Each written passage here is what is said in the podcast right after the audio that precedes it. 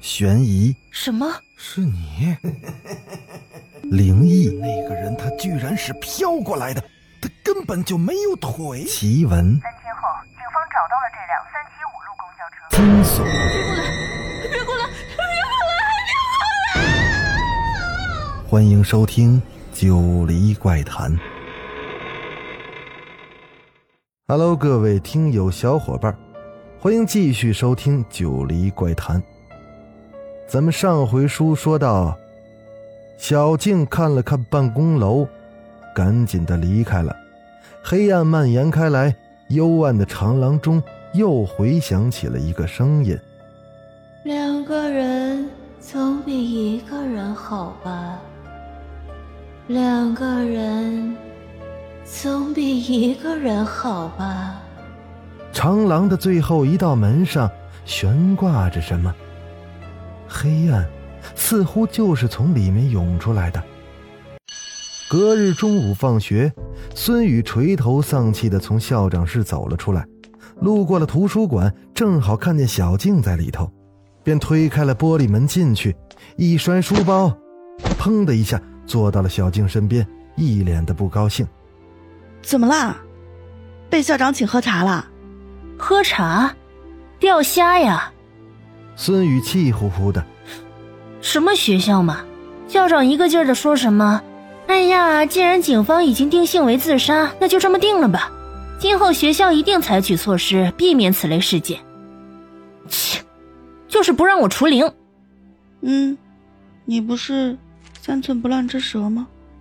小静明显的心不在焉，只是低声的应着，全副心思都在一本发黄的本子上。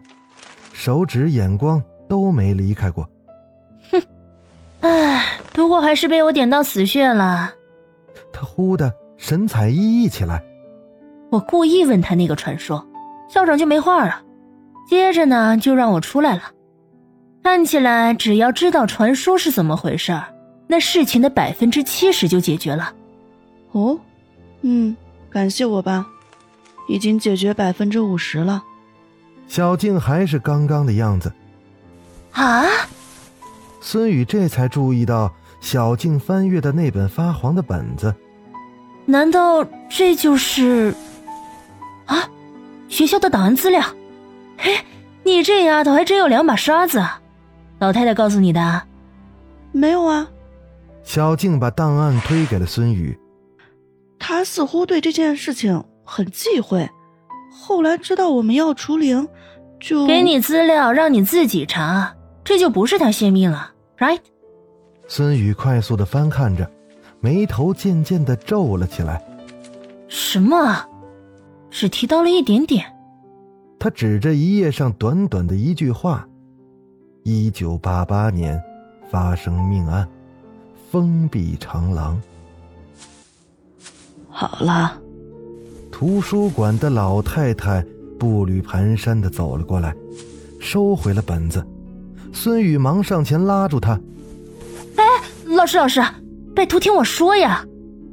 老太太透过眼镜上下看了孙宇几眼，眼中有老人独有的冷彻光芒。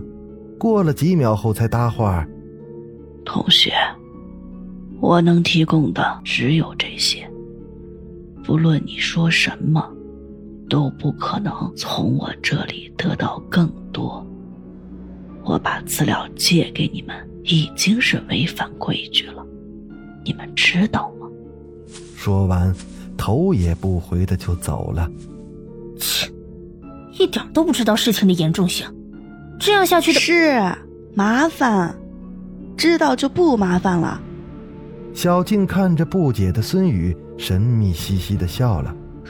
走了。上课去。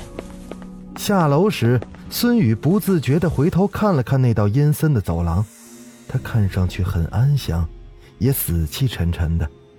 大铁门上锁着的那只大锁头，坚不可摧的冰冷。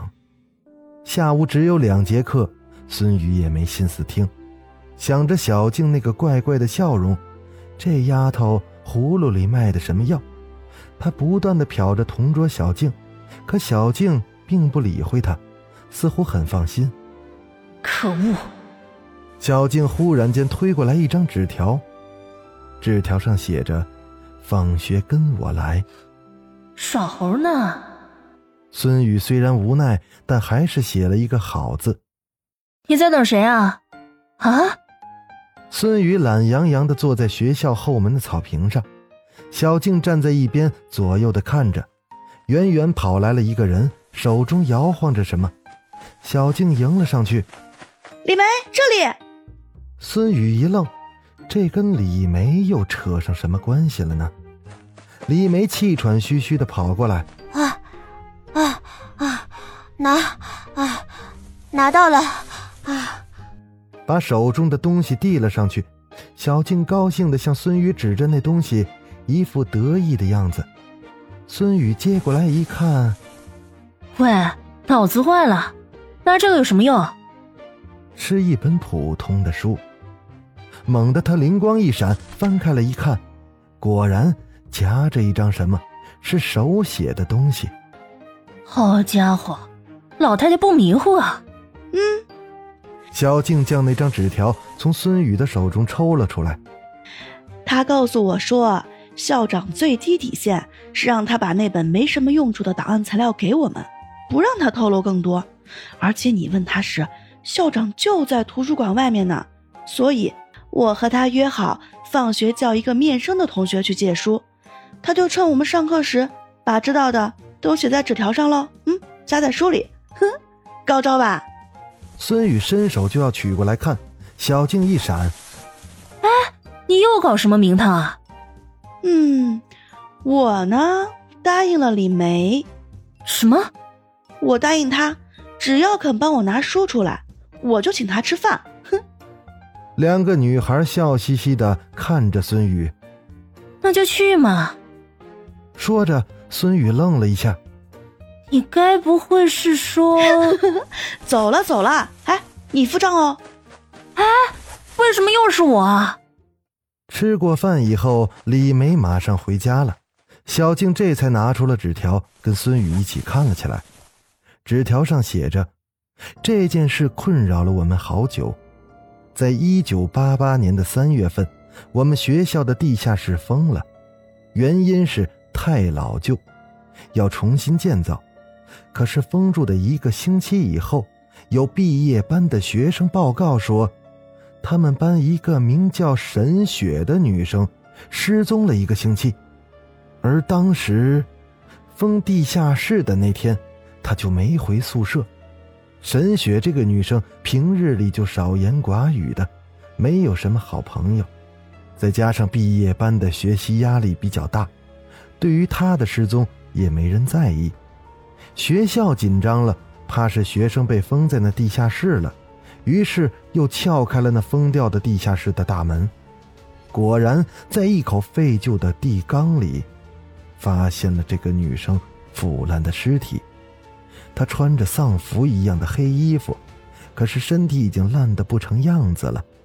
在封地下室的那天，有工人专门检查过地下室，可就是没人注意那口废弃的大缸。地下室不透气，那女生。是被活活憋死的。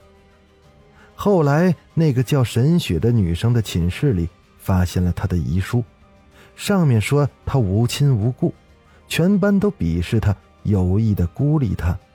结果她在班里处处受欺负，她再也忍受不了，于是选择了自杀。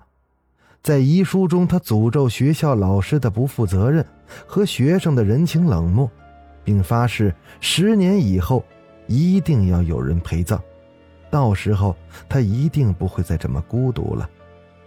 学校搬出了他的尸体，又把地下室给封了。可怪事儿从那时候开始发生了。封住的那天晚上，值班室的老师听见地下室的方向有人在说话，说：“两个人总比一个人好什么的。”他过去一看，根本就没人在那儿。可说话的声音就是从那地下室里传出来的，而且更恐怖的是，地下室前面的六扇关好的门板，从顶上的缝隙哗哗的流下了鲜血来，门板上都是被染得通红一片的，那老师当场吓晕了，醒来时已经是清晨了，那些门板上的血迹还留着呢。他想叫警察，但是学校要求保密，于是将那六扇门的门板拆了，烧掉了，然后将那六扇门连同地下室一块锁死了。我在学校待了四十多年，对于这件事印象极为深刻。没错，那个地方就是被锁死的长廊，长廊的尽头的那堵墙，正是当时地下室的入口。这就是事情的经过和为什么长廊的六扇门没有门板的原因。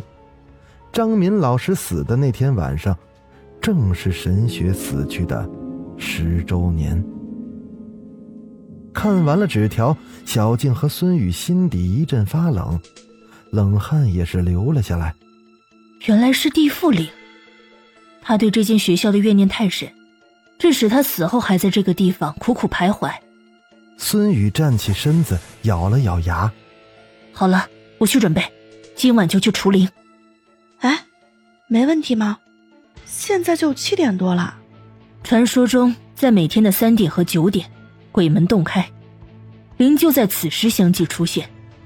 可我只得一个机会，就是今夜九点，否则消失的不是灵，而是我。小静脸色一青，难道三点是灵的灵气盈满之时吗？你会被杀？孙宇不说话了，只是背起了背包走出了餐厅，严峻写满了他的脸。好了。咒符、经文，还有，孙宇又塞了一片东西到背包里，走出了家门，就见小静竟然早就等在那儿了。你不要去，太危险了，快回家。两个人总比一个人好吧？小静学着纸条上的话，回去。女孩子家家的，那地方不是你该去的。别拧！小静的眼一瞪。孙宇看了他那副说到做到的表情，好了，让你跟了。他看了一下手表，八点半了，好，走吧。不过你要保证听我的，要不出了事，我罩不住你。No problem。小静笑着跟上了他。安啦，会老得快哦。切，和你在一起死得更快。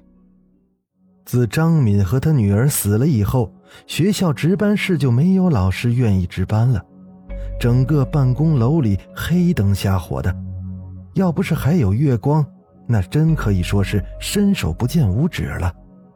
月光淡淡的，办公楼里被照亮的地方都是反射出一种惨白惨白的光景，看了都觉得心里凉了半截儿孙宇和小静一前一后的走进了办公楼里。小静不时的感到背后一阵阵的发凉，不由得紧紧的跟着孙宇。哎，为什么不打开手电筒啊？傻瓜，就是要你适应黑暗呢。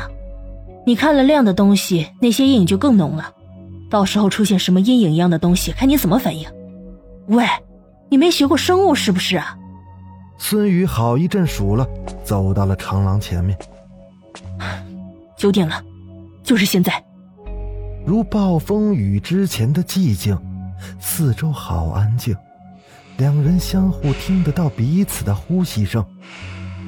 猛然间，穿堂刮过了一股北风，动荡的空气中，竟传来了一种腐尸的恶臭味儿，有什么东西在那儿蠢蠢欲动了。好了，今天的故事先讲到这儿。由于故事太长，咱们下期接着说。我争取下次把整个故事讲完。好了，我是主播九黎香柳，咱们下个故事再见。